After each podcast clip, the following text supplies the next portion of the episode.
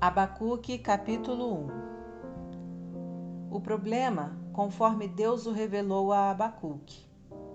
Ó Eterno, há quanto tempo estou clamando por ajuda e não me ouves? Quantas vezes vou ter que gritar socorro, assassinato, polícia? Até que venha nos socorrer. Por que me forças a olhar para o mal, a encarar os problemas todos os dias? A anarquia e a violência correm soltas, há discussões e brigas por todo lugar. A lei e a ordem viraram pó, a justiça virou piada. Os maus paralisaram os que levam uma vida correta e viraram a justiça de ponta cabeça. Deus diz: Olhem, olhem em volta e vejam as nações pagãs. Observem com atenção e preparem-se para um choque. Algo está por acontecer e vocês terão dificuldade para acreditar. Convoquei os babilônios para castigar vocês. Sim, os babilônios, cruéis e ferozes. A Babilônia, a grande conquistadora do mundo, que arranca e espalha nações à torta e à direito. Um povo terrível e temível, que faz as próprias leis ao longo do caminho. Seus cavalos correm como o vento, atacam como lobos sedentos de sangue o estrondo dos cavalos galopantes ressoa no ar. Eles descem como abutres, voando em volta da carcaça. Eles vêm para matar. Só tem uma coisa em mente: morte. Juntam vítimas como os esquilos juntam nozes. Eles zombam de reis, fazem piadas de generais, cospem na fortaleza e as reduzem a pó. Eles se espalham como um vento, atrevidos no pecado chamam a força de seu Deus. Por que Deus está em silêncio? Ó Eterno, tu és desde a eternidade. Deus Santo, não vamos morrer, vamos? Ó Eterno, então escolheste os babilônios para executar teu juízo? Ó Deus, nossa rocha sólida, destes a eles a tarefa da disciplina?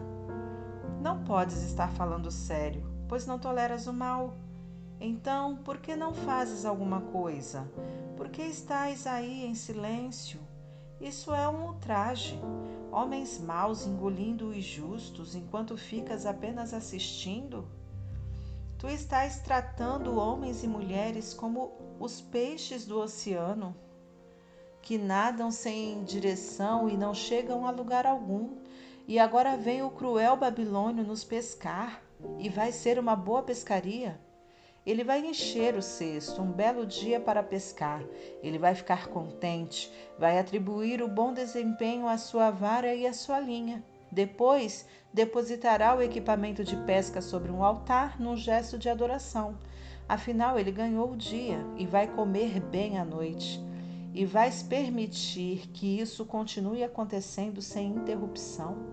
Vais permitir que o pescador babilônio nos pesque como se fosse um pescador de fim de semana, matando pessoas como se fossem peixes?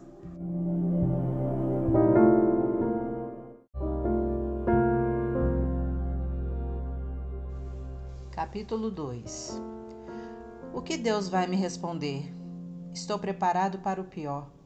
Vou subir a torre de vigia e vasculhar o horizonte. Vou esperar para saber o que ele vai dizer, como ele vai responder à minha queixa. E o Eterno respondeu: Escreva isto.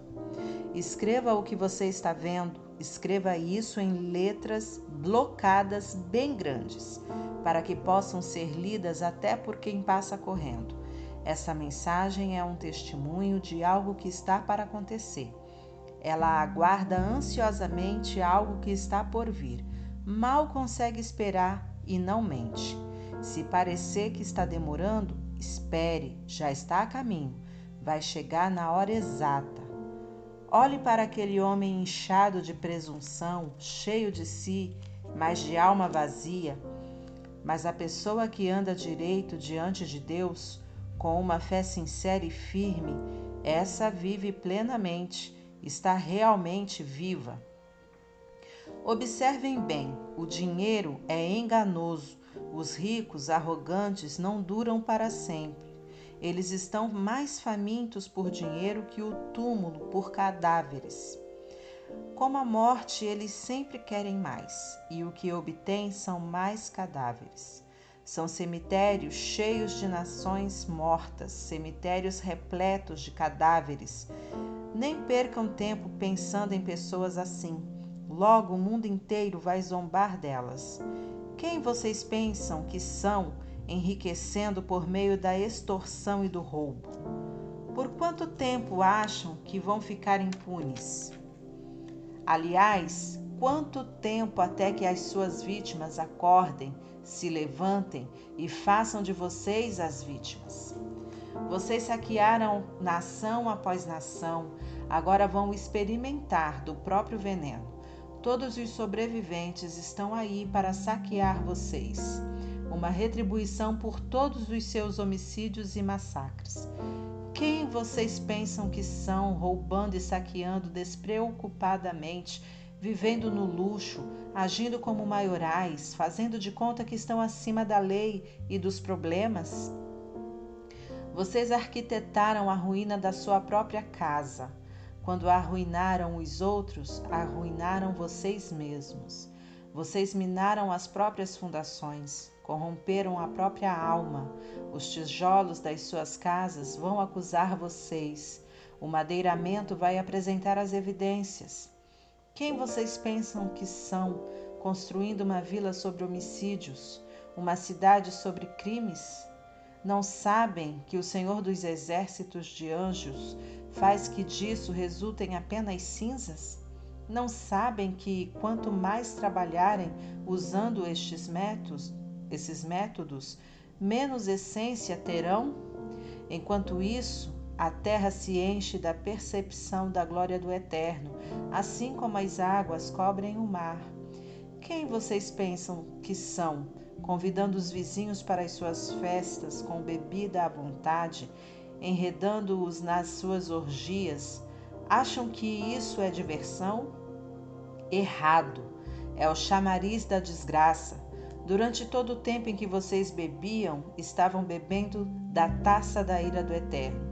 Vocês vão acordar com a cabeça latejando, caída de lado por causa da violência contra o Líbano, caída por causa dos massacres dos animais, por causa dos homicídios e das mutilações, das múltiplas violações ao lugar e ao povo que utilidade tem um Deus esculpido tão habilmente por seu escultor?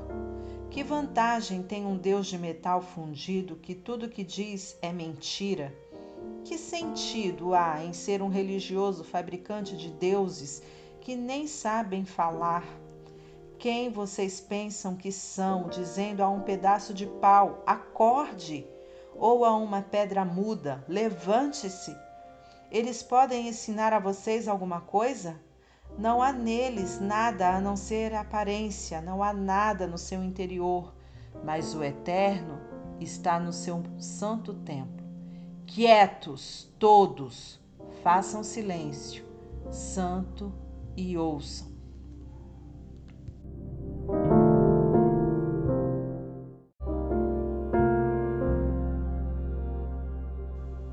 Capítulo 3 Uma oração de Abacuque com orquestra. Ó Eterno, ouvi o que os nossos antepassados disseram de ti. Fiquei paralisado e caí de joelhos. Faz entre nós o que fizeste entre eles. Opera entre nós como operaste entre eles. E quando executares algum juízo, o que é necessário, lembra-te também da tua misericórdia o Eterno está a caminho outra vez, refazendo a antiga rota da salvação. Vindo do sul através de Temã, o santo vem do Monte Parã. Os céus resplandecem com seu brilho, louvores ressoam por toda a terra. A claridade das nuvens, como a aurora, explode e se expande. Relâmpagos saem da sua mão. Que poder escondido nesse punho! A praga marcha adiante dele a peste segue seu calcanhar. Ele para e sacode a terra. Ele olha em volta e as nações tremem. Montanhas antigas viraram farelo e velhas colinas desmoronaram como um balão murcho. Os caminhos que Deus escolhe são mais antigos que montanhas e colinas dos tempos passados. Olhei e vi todos preocupados em pânico. Cuxã e Midian, velhos adversários do deserto, estavam aterrorizados, torcendo para que ele não os visse. Ó Eterno, é do rio que estás com raiva? Estás irado contra o velho rio? Teu furor era contra o mar quando cavalgaste com teus cavalos e carros vencedores? Estendeste teu arco e atiraste uma aljava de flechas. Tu repartiste a terra com rios. As montanhas viram o que estava para acontecer e se contorceram de dor. As águas da enchente desceram, o oceano rugiu e levantou ondas enormes. O sol e a lua pararam nas suas órbitas. Tuas flechas reluzentes os interromperam. Tuas lanças de fogo os atingiram. Irado, marchaste pela terra. Furioso, esmagaste as nações pagãs. Saíste para salvar teu povo, para salvar teu povo especialmente escolhido. Aplicaste uma surra no rei da maldade Deixaste-o nu da cabeça aos pés.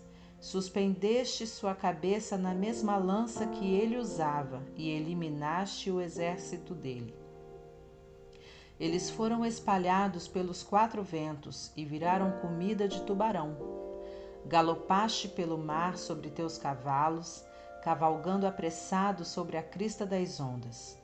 Quando ouvi isso, meu estômago revirou Balbuciei e gaguejei, e meus ossos viraram água. Balbuciei e gaguejei de novo, e me sentei para aguardar o dia do juízo que descerá sobre os que nos atacaram. Mesmo que não haja figos na figueira e as uvas nas videiras não amadureçam, mesmo que não se colham azeitonas e os campos de trigo não produzam, mesmo que os apriscos estejam sem ovelhas e as estrebarias sem gado, desde já cantem louvor jubilante ao Eterno, pulando de alegria diante de Deus, meu Salvador, por saber que o governo do Eterno será vencedor. Sinto-me fortalecido e encorajado. Corro como um servo e me sinto o rei do mundo para canto congregacional com orquestra completa.